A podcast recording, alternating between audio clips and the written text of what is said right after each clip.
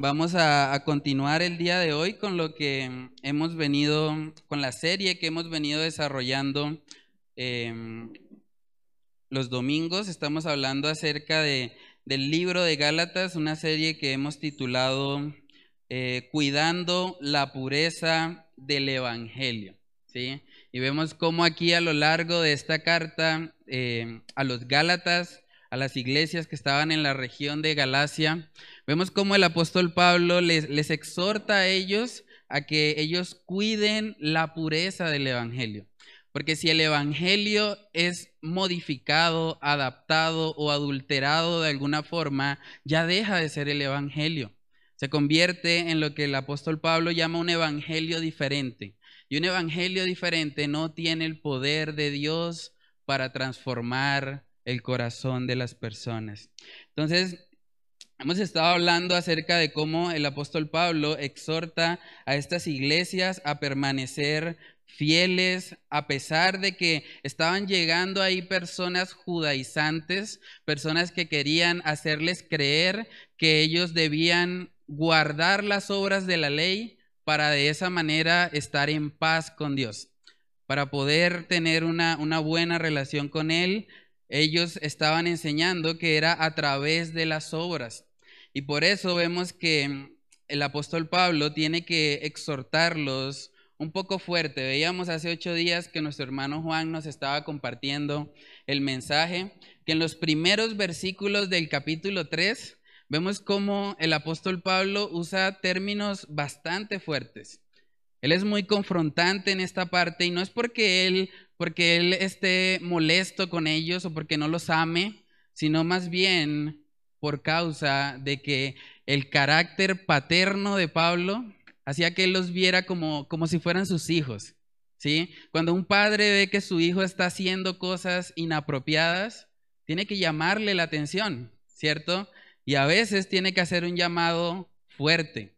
Y es lo que vemos ahí en los primeros versículos del capítulo 3. Miren lo que dice Gálatas 3.1. Oh Gálatas insensatos ¿Quién os fascinó para no obedecer a la verdad? A vosotros ante cuyos ojos Jesucristo fue ya presentado claramente entre vosotros como crucificado. Esto solo quiero saber de vosotros. ¿Recibisteis el Espíritu por las obras de la ley o por el oír con fe? ¿Tan necios sois? Habiendo comenzado por el Espíritu, ¿ahora vais a acabar por la carne? tantas cosas habéis padecido en vano si es que realmente fue en vano.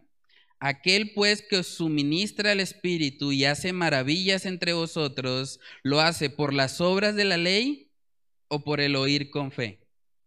Vemos un poquito como el regaño del apóstol Pablo, ¿no? Él está haciendo preguntas, preguntas retóricas para que ellos reflexionen para que ellos se examinen, porque el apóstol Pablo sentía la carga por estas iglesias. Así como un padre se preocupa porque su hijo no cometa errores o trata en la medida de lo posible de que los errores no le traigan consecuencias severas a sus hijos, aquí vemos al apóstol Pablo con un corazón paternal, con un corazón pastoral, tratando de, que ellos no caigan precisamente en un falso evangelio. Y ahorita vamos a ver precisamente por qué el apóstol Pablo les está advirtiendo de forma tan fuerte. Vemos palabras como insensatos, necios, quien nos fascinó para no obedecer a la verdad.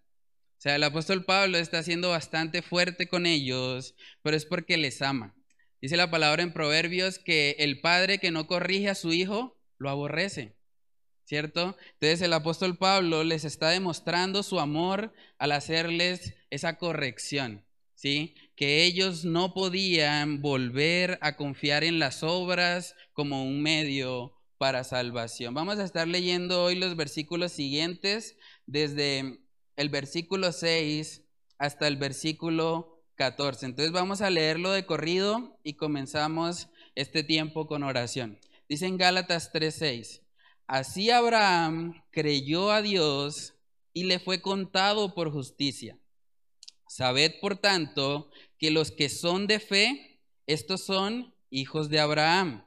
Y la escritura, previendo que Dios había de justificar por la fe a los gentiles, dio de antemano la buena nueva a Abraham, diciendo, en ti serán benditas todas las naciones. De modo que los de la fe son bendecidos con el creyente Abraham, porque todos los que dependen de las obras de la ley están bajo maldición. Pues escrito está, maldito todo aquel que no permaneciera en todas las cosas escritas en el libro de la ley para hacerlas, y que por la ley ninguno se justifica para con Dios. Es evidente, porque el justo por la fe vivirá. Y la ley no es de fe, sino que dice, el que hiciere estas cosas vivirá por ellas. Cristo nos redimió de la maldición de la ley, hecho por nosotros maldición, porque está escrito, maldito todo el que es colgado en un madero, para que en Cristo Jesús la bendición de Abraham alcance a los gentiles, a fin de que por la fe recibiésemos la promesa del Espíritu. Vamos a orar. Padre, queremos pedir, Señor, de tu gracia en esta mañana. Queremos pedir que tu Santo Espíritu, Señor, sea guiándonos en este tiempo, que sea haciendo la obra, Señor, que yo no puedo hacer, que seas tú convenciendo, Señor, de pecado, de justicia y de juicio. Yo te pido, Señor, que, que nos ayudes en este tiempo a ser edificados, Señor, por medio de la exposición de tu palabra, que podamos mirarla, Señor, y que podamos ser hacedores de ella, que realmente la palabra pueda impactar nuestros corazones de tal manera que seamos transformados a tu imagen, Señor. Padre, yo te pido que tú obres en este tiempo y que solo tú, Señor, seas exaltado en esta mañana. Que toda la gloria sea para ti y que todo lo que hagamos, Señor, sea para honrarte y para exaltarte. Oramos, Señor, estas cosas en el nombre de tu Hijo amado Jesús. Amén y amén. Bueno, hermanos, entonces aquí vemos en Gálatas capítulo 3 que ahora el apóstol Pablo se remite a un ejemplo que da preciso en el clavo. Porque las personas que estaban tratando de hacerle creer a los creyentes de Gálatas que ellos podían ser justificados por medio de las obras eran personas judías, personas judaizantes. Para los judíos, el personaje más importante de toda la Biblia se llama Abraham. Ellos consideran que Abraham es el personaje más importante porque ellos rechazaron al Mesías. Entonces vemos ahora cómo el apóstol Pablo les va a hablar de Abraham y les va a mostrar cómo Abraham también fue justificado por la fe y no por las obras. Ese es el primer punto que vamos a ver esta mañana. Vamos a ver la justificación de Abraham. La justificación de Abraham. Miren lo que dice Gálatas 3 en el versículo 6. Así Abraham creyó a Dios y le fue contado por justicia. Sabed, por tanto, que los que son de fe, estos son hijos de Abraham. Y la escritura, previendo que Dios había de justificar por la fe a los gentiles, dio de antemano la buena nueva a Abraham, diciendo, en ti serán benditas todas las naciones. Vemos ahí en el versículo 6 que dice que Abraham creyó a Dios y le fue contado por justicia. Una vez más vemos que la salvación, la justificación del creyente ocurre solo por fe. Por fe en la obra redentora de Cristo en la cruz. Y vamos a hablar un poco acerca de ese personaje. Sabemos que Abraham fue un hombre al que Dios llamó de una tierra bastante lejana, la tierra de Ur de los Caldeos, era una tierra pagana, y el Señor le da una palabra a Abraham y le pide que él salga de su tierra. Y vemos en, Génesis capítulo 12, vamos ahí, Génesis capítulo 12, vemos cómo este hombre Abraham sale de la tierra aún sin saber para dónde va, pero lo hace en plena confianza del Señor. Génesis capítulo 12, Génesis 12 versículos del 1 al 3 dice, pero Jehová había dicho a Abraham, vete de tu tierra y de tu parentela y de la casa de tu padre a la tierra que te mostraré, y haré de ti una nación grande, y te bendeciré, y engrandeceré tu nombre, y serás bendición. Bendeciré a los que te bendijeren, y a los que te maldijeren, maldeciré. Y serán benditas en ti todas las familias de la tierra. Ahí vemos que por primera vez el Señor se acerca a Abraham y le hace una promesa. Ahora, si ustedes miran todos los verbos que están ahí del 1 al 3, se dan cuenta que los verbos están en futuro, ¿cierto? Dice en el 12, vete de tu tierra y de tu parentela y de la casa de tu padre a la tierra que te mostraré. O sea, él no la estaba viendo, ¿cierto? Dice en el 2, y haré de ti una nación grande. Haré, futuro, todavía no la estaba viendo. Y te bendeciré y engrandeceré tu nombre y serás bendición. Abraham tenía que creer en estas promesas, porque él no lo estaba viendo, simplemente estaba recibiendo una palabra de parte de Dios y él actuó conforme a su fe. El Señor le estaba prometiendo que en él serían benditas todas las naciones. Y vemos ahí la relación entre lo que es la palabra de Jehová y la fe. Dicen romanos que la fe viene por el oír y el oír la palabra de Dios, ¿cierto? Entonces acá vemos que habló Jehová a Abraham y Abraham actuó en fe, confiando en el Señor. Vamos a ver en Hebreos capítulo 11 que también se nos presenta Abraham como un ejemplo o como uno de los héroes de la fe. Vamos a Hebreos capítulo 11, Hebreos capítulo 11, versículos del 8 al 10. Dice ahí, por la fe, Abraham, siendo llamado, obedeció para salir al lugar que había de recibir como herencia. Y salió sin saber a dónde iba. Imagínense la fe de este hombre. Ven Abraham, yo te llevaré, haré de ti una nación grande. Pero ¿Para dónde? Confía en mí.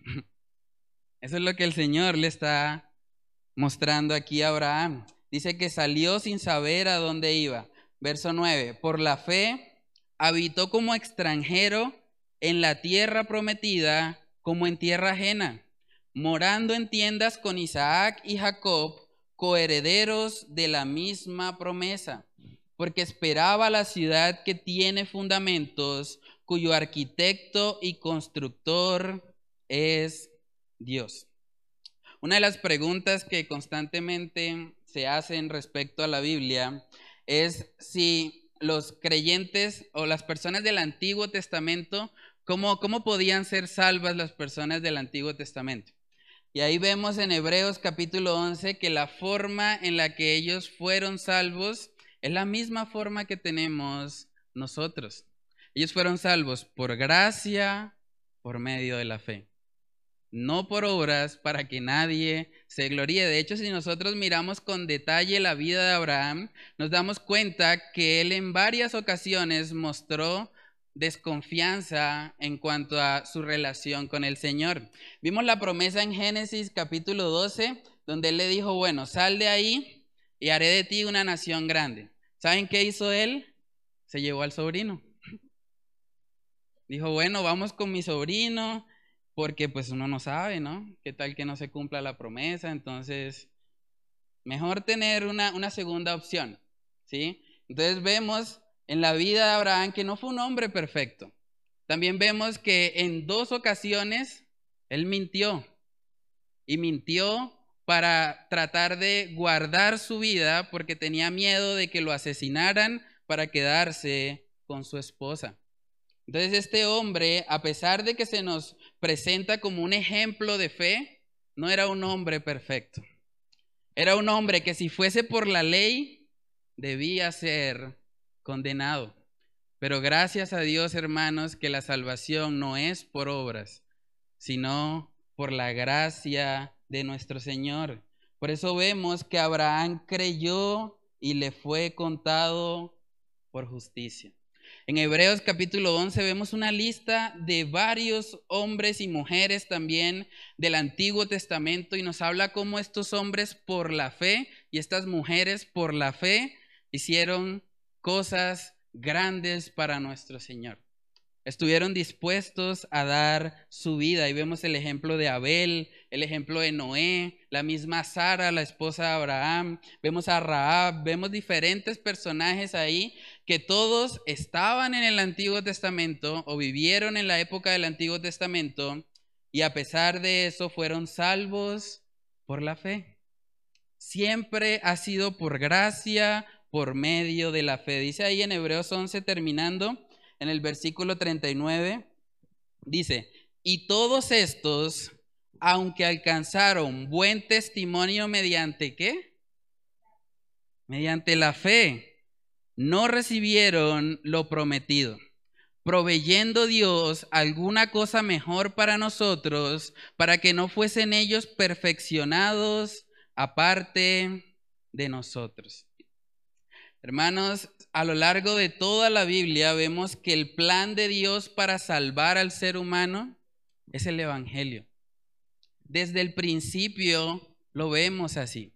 En Génesis capítulo 3, cuando Adán y Eva pecaron, vemos que el Señor les trajo a ellos un juicio. Vamos a verlo, vamos ahí a Génesis capítulo 3, justo después de que el Señor les, les dice a cada uno las consecuencias de su pecado, Vamos a ver que ahí en Génesis capítulo 3 también vemos la promesa de un Salvador. Génesis capítulo 3, miremos lo que dice en el versículo 15, dice, y pondré enemistad entre ti y la mujer, le está hablando a la serpiente, a Satanás, y pondré enemistad entre ti y la mujer, y entre tu simiente y la simiente suya esta te herirá en la cabeza y tú le herirás en el calcañar. Esa palabra simiente que aparece ahí siempre se refiere a una descendencia masculina. La vemos en diferentes partes en el Antiguo Testamento y se utiliza para hablar de la genealogía. Nosotros vemos en la cultura judía que la genealogía siempre se daba de forma que se nombraban a los hombres. Pero en este caso en particular vemos que se habla de una simiente de la mujer. Y eso es bastante raro, ¿sí? Eso es algo que no vemos usualmente, una simiente de mujer. Pero hermanos, esa es la primera promesa que vemos en las escrituras de un Mesías Salvador. Cristo iba a ser ese hombre nacido de mujer que iba a venir de la simiente de ella y que iba a derrotar a Satanás en la cruz del Calvario. Y eso es lo que vemos en Gálatas, vamos ahí también, Gálatas capítulo 4, nos habla acerca de este Salvador que vino de una simiente de la mujer. Gálatas capítulo 4, versículos del 4 al 5 dice, pero cuando vino el cumplimiento del tiempo, Dios envió a su Hijo, nacido de qué? De mujer y nacido bajo la ley, para que redimiese a los que estaban bajo la ley, a fin de que recibiésemos la adopción de hijos. Hermanos, Cristo es ese Salvador prometido en Génesis 3:15 que iba a venir de una mujer y que iba a derrotar a la serpiente para poder darnos vida eterna.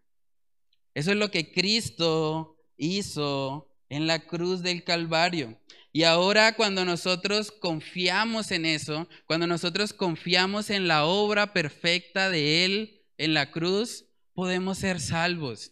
Las personas del Antiguo Testamento eran salvas por fe en un Mesías venidero, ¿cierto? Nosotros podemos ser salvos por fe en un Salvador que ya vino que ya pagó en la cruz el precio que nosotros merecíamos.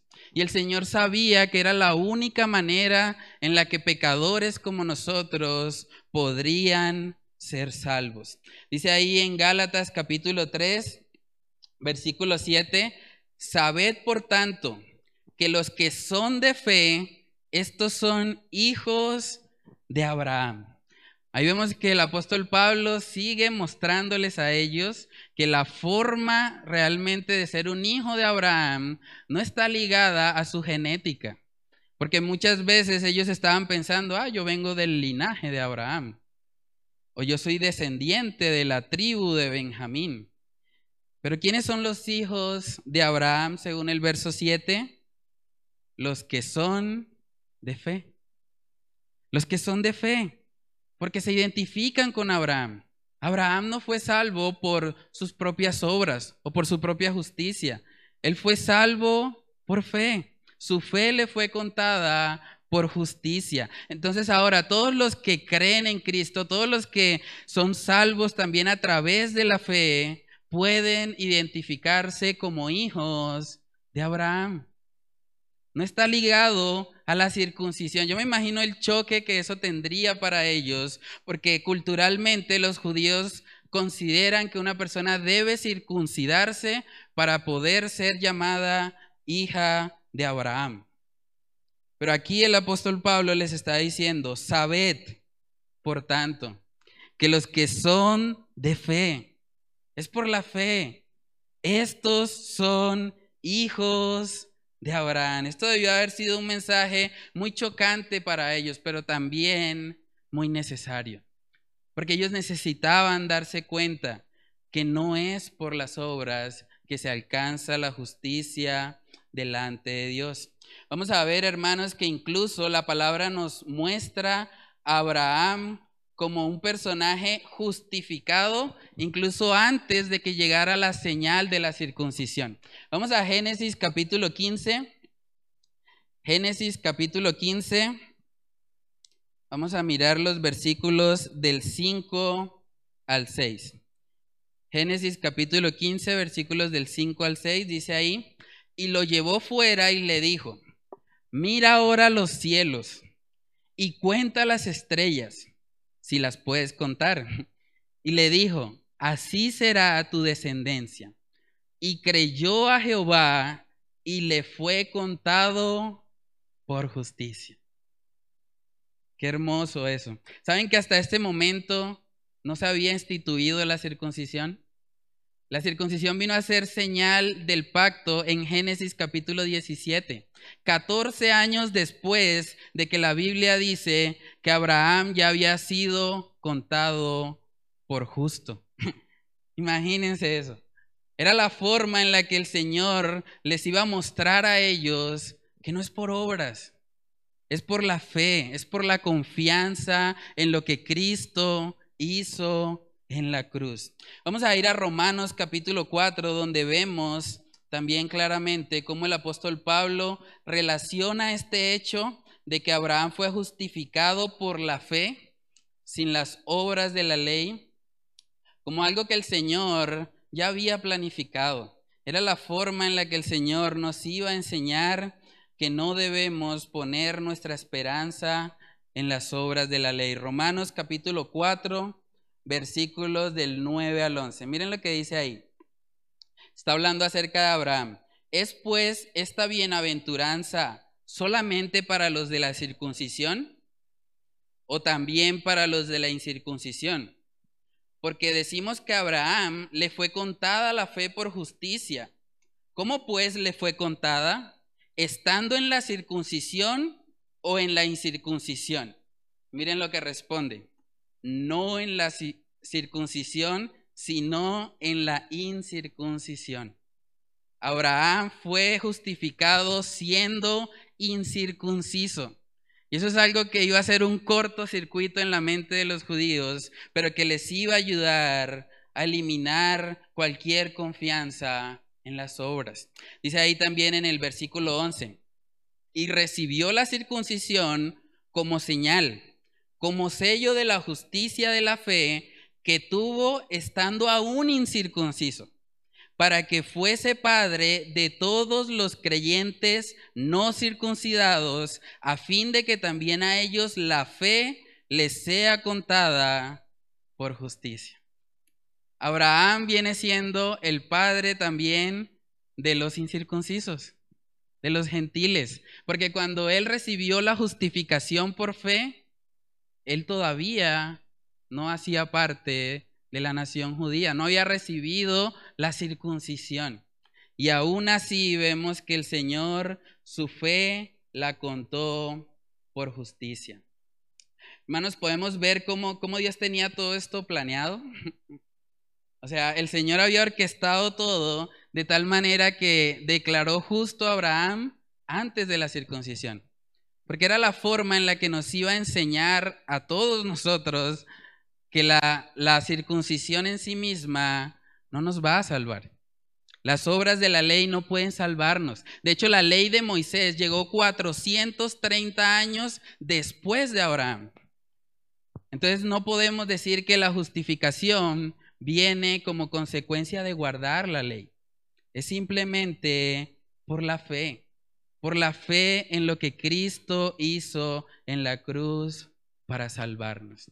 Hermanos, yo creo que eso debe llevarnos a alabar a nuestro Dios porque Él orquesta todo conforme a su perfecta voluntad. Y vamos a continuar ahí en nuestro texto base de Gálatas. Vamos a Gálatas capítulo 3. Gálatas capítulo 3 en el versículo 8.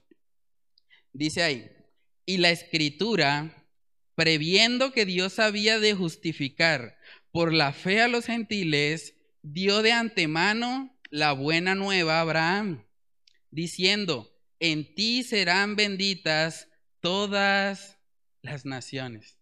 Hermanos, ¿no es asombroso pensar que incluso antes de darle la promesa a Abraham, ya el Señor estaba pensando en los gentiles? Ya lo sabía. Él dijo, bueno, Abraham, en ti serán benditas todas las naciones. Voy a permitir que tú seas justificado antes de la circuncisión para dar ejemplo, para que cuando lleguen todos los gentiles, ellos puedan darse cuenta que es por fe, que es por gracia, que no es por lo que hacemos, es por lo que Cristo hizo por nosotros. Hermanos, Abraham vivió aproximadamente dos mil años antes de Cristo. Estamos hablando más o menos de unos cuatro mil años atrás, cuando recibió la promesa. Y la promesa nos incluía a cada uno de nosotros. El Señor estaba pensando en la salvación de los gentiles. Por eso le dice, en ti serán benditas todas las naciones. Porque ahora no depende de una nación en sí, no depende de una nacionalidad depende de la fe. Si queremos ser hijos de Abraham, si queremos identificarnos con Él, necesitamos venir a Cristo. Venir a Cristo en arrepentimiento y fe. Hermanos, vemos ahí en Gálatas capítulo 3 que dice, de modo que los de la fe son bendecidos con el creyente Abraham. Esa palabra bendecidos es una palabra que a veces hemos, hemos torcido mucho. Yo creo que en la sociedad uno ve que constantemente se utiliza incluso como un hashtag, numeral bendecido. Si estoy en el gimnasio, bendecido. Si estoy en la playa, bendecido. Pero realmente cuando nosotros nos vamos a la palabra de Dios, la bendición no tiene tanto que ver con cosas materiales. Realmente tiene más que ver con las cosas espirituales. Y cuando nosotros hemos creído esa promesa de Abraham de que en ti serán benditas todas las naciones, viene a formar parte también de nuestras vidas. Porque Jesús mismo es un descendiente de Abraham y en él son benditas todas las naciones. Por eso dice la palabra en Juan 3:16, para que todo aquel que en él cree todo aquel. No está ligado ahora a una nación, está ligado a nuestra fe. Entonces en Gálatas 3 del 9 al 12 dice, de modo que los de la fe son bendecidos con el creyente Abraham, porque todos los que dependen de las obras de la ley están bajo maldición. Pues escrito está, maldito todo aquel que no permaneciere en todas las cosas en el libro de la ley para hacerlas. Y que por la ley ninguno se justifica para con Dios. Es evidente, porque el justo por la fe vivirá. Y la ley no es de fe, sino que dice, el que hiciera estas cosas vivirá por ella. Aquí vemos un contraste. Vemos que por un lado los que están en Abraham son bendecidos, verdaderamente bendecidos. Pero también nos muestra el otro lado de la moneda, diciendo que todos los que dependen de las obras de la ley están bajo maldición. Y es un término bastante fuerte. Todo aquel que está confiando en sus obras, en su propio rendimiento, en su capacidad, está bajo maldición. Y dice ahí, pues escrito está, maldito todo aquel que no permaneciera en todas las cosas escritas en el libro de la ley para hacerlas. Es el punto número dos de esta mañana. O somos bendecidos o estamos bajo maldición. Bíblicamente hablando, solamente hay dos tipos de personas. Los que son bendecidos con Abraham por la fe o los que son malditos porque dependen de las obras de la ley, porque creen que por su desempeño merecen algo de parte del Señor. Hermanos, estar bendecido no es tener cosas materiales, no es estar viajando por el mundo, no es ir al gimnasio. La verdadera bendición es saber que estamos en paz con nuestro Dios a través de la fe. No importa si usted está pasando por una situación difícil de salud, una situación difícil económica, si usted está en Cristo, si usted está viviendo por fe, usted está bendecido, sin importar la situación por la que esté pasando. Porque la bendición está ligada directamente a nuestra fe y no a nuestras circunstancias. Entonces, vamos a ver que el texto que está citando aquí el apóstol Pablo es un texto que encontramos en Deuteronomio. Es un texto bastante fuerte, pero que nos ayuda a contemplar la incapacidad que tiene la ley para salvar. Es imposible que alguien pueda cumplir con todas las demandas de la ley para ser salvo. Dice Deuteronomio capítulo 27 en el versículo 26.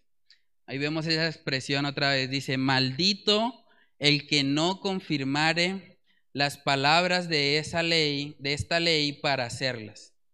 Y dirá todo el pueblo, amén. Entonces ellos mismos están diciendo, bueno, maldito el que no confirmare las palabras de esta ley para hacerlas. Tratar de agradar a Dios o de ganarnos la salvación por nuestras obras solo nos convierte en personas malditas. De hecho, si nosotros miramos eh, el Pentateuco, nos damos cuenta que hay alrededor de 613 mandamientos. No son solo los 10 que nos enseñaron, hay alrededor de 613 mandamientos. ¿Quién puede decir que ha guardado perfectamente todos esos mandamientos? Nadie. Nadie ha cumplido perfectamente con eso. Solamente Cristo Jesús.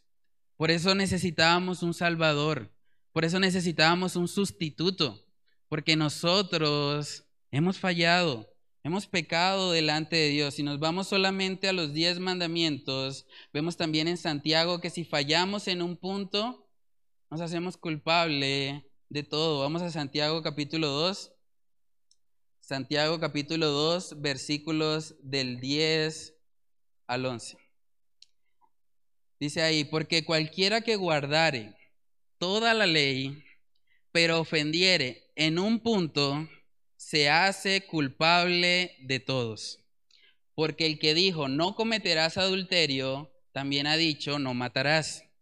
Ahora bien, si no cometes adulterio, pero matas, ya te has hecho transgresor de la ley. Si fallamos en un punto de la ley, ya somos transgresores.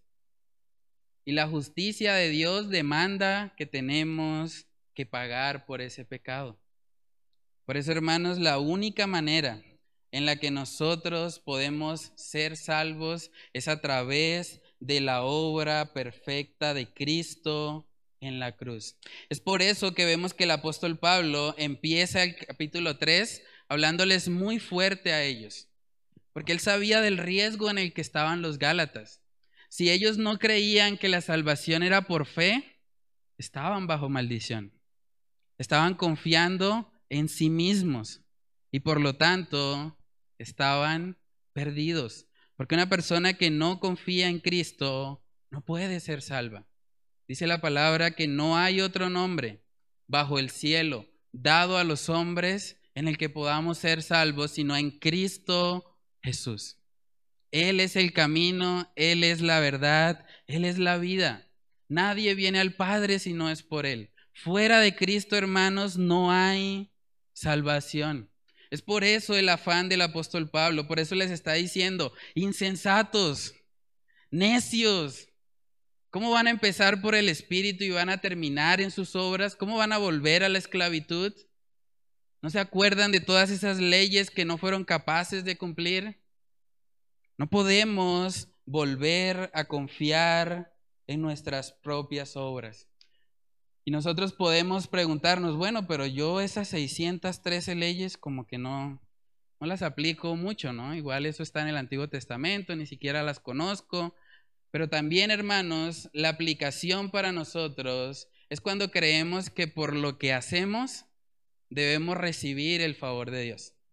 Si usted está pensando, bueno, si yo voy a la iglesia, Dios me tiene que bendecir, porque es que estoy yendo a la iglesia.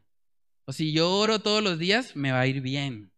Ese día va a ser muy bueno porque estuve orando o porque yo ayuné, o porque leo la Biblia, o porque hago ciertas cosas que no son malas en sí mismas, son cosas buenas que nos ayudan en nuestro caminar con el Señor, pero que no podemos confiar en ellas para salvación. Y eso es lo importante. Miren que dice ahí en Gálatas capítulo 3, dice todos los que dependen de las obras de la ley.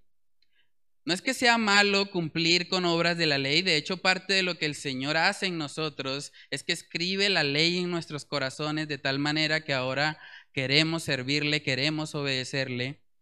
Pero el problema está en depender de esas obras, en creer que esas obras me van a hacer salvo.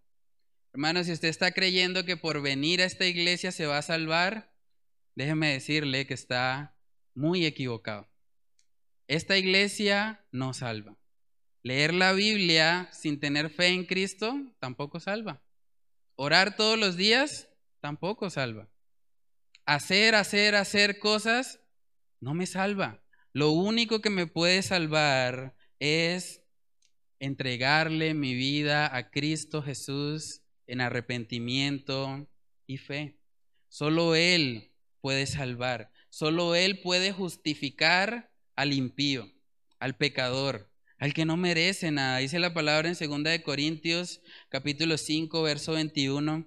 Miren cómo describe a Cristo como alguien que ni siquiera conoció el pecado. 2 de Corintios 5 21 dice, al que no conoció pecado, por nosotros lo hizo pecado, para que nosotros fuésemos hechos justicia de Dios en él. La única forma de experimentar esa justicia es por la fe. Es por la fe en aquel que ni siquiera conoció pecado. Decía el pastor Charles Spurgeon, mi fe no descansa en lo que soy o en lo que debo ser, sentir o saber, sino en lo que Cristo es, en lo que Él ha hecho por mí y en lo que ahora hace por mí. Hermanos, nuestra fe no debe descansar en lo que somos, ni en lo que hacemos. Nuestra fe debe descansar en lo que Cristo es, en su obra perfecta, consumada en la cruz del Calvario. Entonces preguntémonos, ¿en qué cosa o en quién estamos confiando para salvación? Si yo le preguntara a usted hoy, bueno, ¿usted por qué es salvo? ¿Qué me va a responder? Porque va a la iglesia, porque ora, porque hace buenas obras. Hermanos, por más cosas buenas que hagamos, eso no nos puede justificar delante de Dios.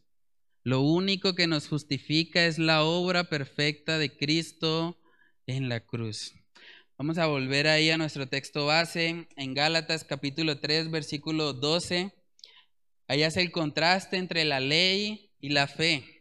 Dice, y la ley no es de fe, sino que dice, el que hiciere estas cosas vivirá por ellas.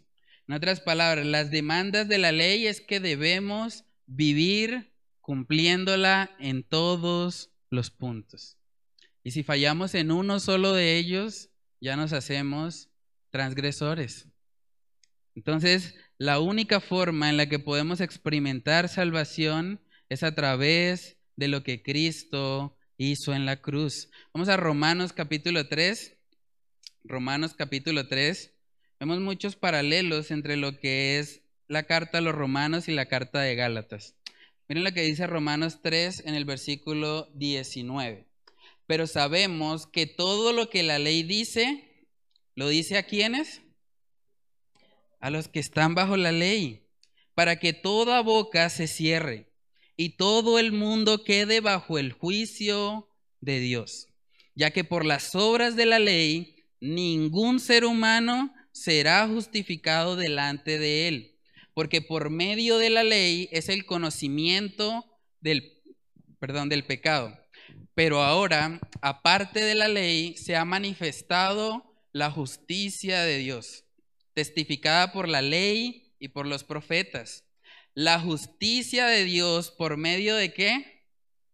De la fe en Jesucristo, para todos los que creen en Él porque no hay diferencia, por cuanto todos pecaron y están destituidos de la gloria de Dios. Esa es la razón por la que ningún ser humano puede ser justificado delante del Señor, porque todos estamos manchados por el pecado. Porque si miramos la ley de Dios, tenemos que reconocer que la hemos transgredido que hemos hecho cosas que no le agradan al Señor. Y como consecuencia de eso, no podemos salvarnos a nosotros mismos. Necesitamos que alguien nos rescate de nuestra condición. Y por eso fue que Cristo Jesús vino al mundo. Y ese es el tercer punto en esta mañana. Cristo nos compró con su preciosa sangre. Cristo nos compró con su preciosa sangre. Miremos Gálatas capítulo 3, en el versículo 13 dice, Cristo nos redimió de la maldición de la ley, hecho por nosotros maldición, porque está escrito, maldito todo el que es colgado en un madero. Esa palabra redimió significa que Él nos compró. Era una transacción que se hacía, principalmente esa palabra se utilizaba en el contexto de los esclavos. Cuando alguien compraba un esclavo, lo redimía y se quedaba con él. Lo que Cristo hizo por nosotros fue vernos en nuestra condición, vernos totalmente moribundos, pecadores, inmerecedores de su gracia, y Él dijo, yo voy a comprar a ese pecador. Lo quiero para mí. Voy a derramar mi sangre en la cruz para rescatarlo.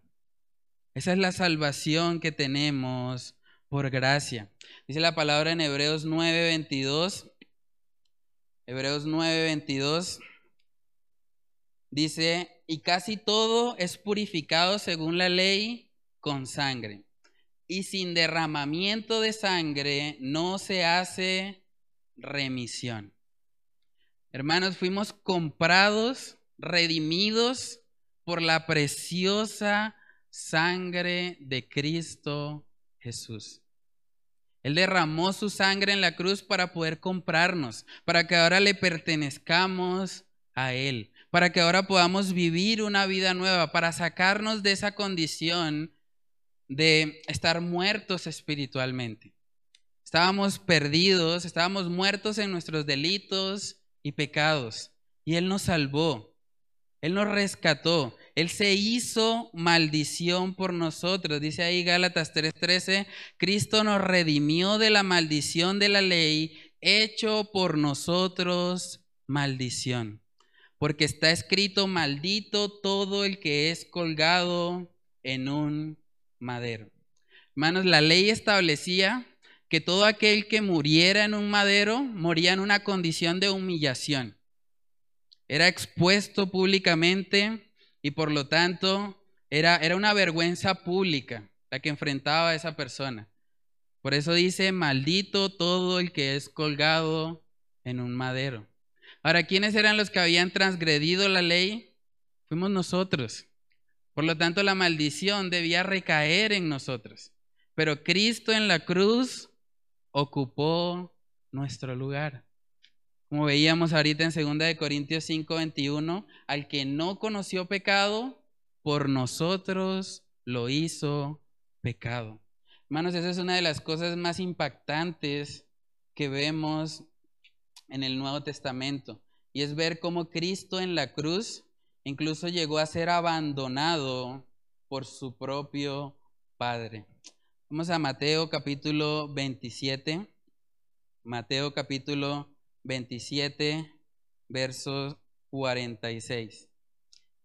Mateo 27, 46 dice, cerca de la hora novena, Jesús clamó a gran voz diciendo, Elí, Elí, lama sabactani. Esto es, Dios mío, Dios mío, ¿por qué me has desamparado? En la cruz, hermanos, Cristo fue desamparado para salvarnos. Él se hizo maldición en la cruz porque estaba escrito, maldito todo el que es colgado en un madero. Y Él ocupó nuestro lugar allí. Él lo hizo para salvarnos.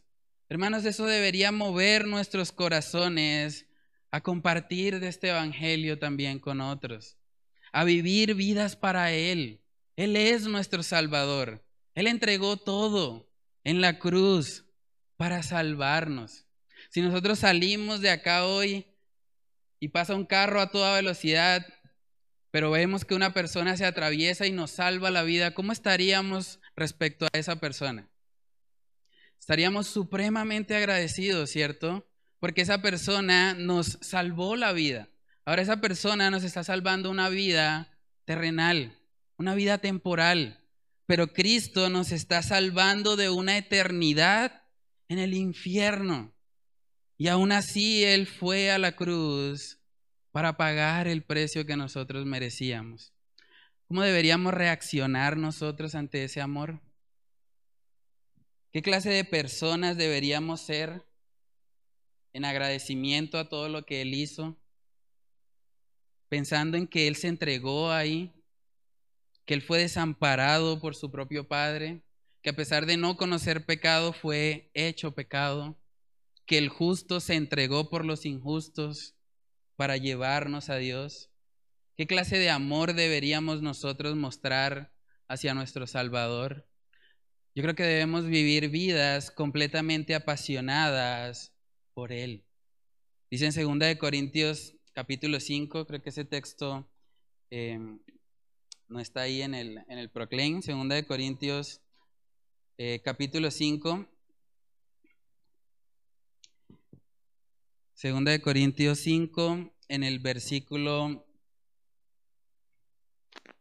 en el versículo 14. Dice, porque el amor de Cristo nos constriñe. Pensando esto, que si uno murió por todos, luego todos murieron. Y por todos murió. Y miren el para qué para que los que viven ya no vivan para sí, sino para aquel que murió y resucitó por ellos. Hermanos, el amor de Cristo debe llevarnos a servirle de todo corazón, a honrarle, a no vivir más para nosotros mismos, ni para nuestros deseos egoístas, sino vivir para Él, para honrarle a Él, porque Él nos compró. No nos pertenecemos más a nosotros, le pertenecemos a Él, nos identificamos con Él. Esa es la promesa que el Señor le había hecho Abraham, que en ti serían benditas todas las naciones. Y vamos a ver un texto en Apocalipsis, es un texto precioso, que nos muestra cómo es el cumplimiento final también de esta promesa. Apocalipsis capítulo 7, versículos del 9 al 10. Dice ahí, después de esto miré y he aquí una gran multitud, la cual nadie podía contar de todas naciones y tribus y pueblos y lenguas que estaban delante del trono y en la presencia del Cordero, vestidos de ropas blancas y con palmas en las manos y clamaban a gran voz diciendo, la salvación pertenece a nuestro Dios, que está sentado en el trono y al Cordero. Hermanos, personas de todas naciones, tribus, pueblos y lenguas, porque es por la fe. En Abraham serán benditas todas las naciones. Y qué bueno que podamos formar parte de este grupo, que podamos ser vestidos con ropas blancas, porque estábamos sucios por nuestro pecado. Y a través de eso que podamos clamar a gran voz diciendo la salvación pertenece a nuestro Dios, que está sentado en el trono y al Cordero. Hermanos, ese es el cumplimiento final de la promesa a Abraham. En él serán benditas todas las naciones. Veremos personas de toda tribu, de toda nación, de toda lengua, cantar y glorificar a nuestro Dios, porque es por fe, es por fe que podemos experimentar esa vida nueva. Entonces preguntémonos, ¿somos parte de la bendición de Abraham? ¿O tal vez seguimos confiando en nuestras propias obras? ¿Estamos bajo la bendición de Abraham o estamos bajo la maldición de confiar en nuestras propias obras? Hermanos, mirar lo que Cristo hizo en la cruz para salvarnos realmente debe constreñir nuestros corazones. Debe guiarnos a ser personas que, que vivan para Él, que realmente estén apasionadas por contarle a otros de lo fácil que es venir a Cristo, conocerle a Él, experimentar una vida nueva. Debemos ser ahora embajadores de lo que Cristo hizo para salvarnos. Entonces, si no hemos dado ese paso, si no hemos reconocido que es en Cristo y solo en Cristo donde podemos encontrar salvación, yo les animo que hoy sea el día, que hoy sea el día en que usted pueda reconocer por mis propias obras, no puedo salvarme. He pecado, he fallado demasiado. Pero la forma en la que voy a ser salvo no es por mi desempeño, es por lo que Cristo hizo. Cuando yo me miro a mí mismo, me decepciono, ¿sí? Porque yo no cumplo con el estándar. Pero cuando yo miro a Cristo, cuando yo lo contemplo a Él, cuando yo veo todo lo que Él hizo en la cruz para salvarme, entonces puedo tener paz. Entonces puedo experimentar una vida nueva. Y esa es la invitación en esta mañana. Si usted no ha conocido al Señor, que hoy sea el día, que hoy sea el día en que usted pueda decir, Señor, reconozco que por mi propio desempeño no puedo agradarte. Te necesito. He pecado. Vengo delante de ti reconociendo que tú eres el único y suficiente Salvador de mi vida. Entonces, si usted no lo ha hecho, que el Señor le guíe que hoy sea el día en que usted pueda experimentar esa salvación. Vamos a orar y vamos a pedirle al Señor que nos ayude a poder vivir esta palabra que acabamos de escuchar el día de hoy. Padre, te damos muchas gracias, Señor. Gracias por tu misericordia, Señor. Gracias porque en la cruz tú te hiciste maldito, Señor. Y todo para salvarnos, Señor. Gracias por tanto amor, Padre. Gracias por tanta gracia derramada en la cruz, Señor. Yo te pido que tú obres, Padre, que seas tú haciendo esa obra que yo no puedo hacer, Padre. Que tu Santo Espíritu nos convenza y que nos guíe, Señor, a darnos cuenta que necesitamos venir a ti, Señor, que tú eres nuestra única esperanza, que dependemos completamente de esa obra consumada en la cruz para poder ser salvos, Señor. Yo te pido que tú obres en nuestros corazones, que tú nos guíes y que podamos ser partícipes, Señor, de esa bendición de Abraham, en la que somos benditos si realmente hemos depositado nuestra fe en ti, Señor. Padre, oramos, Señor, estas cosas en el nombre de tu Hijo amado Jesús. Amén y amén.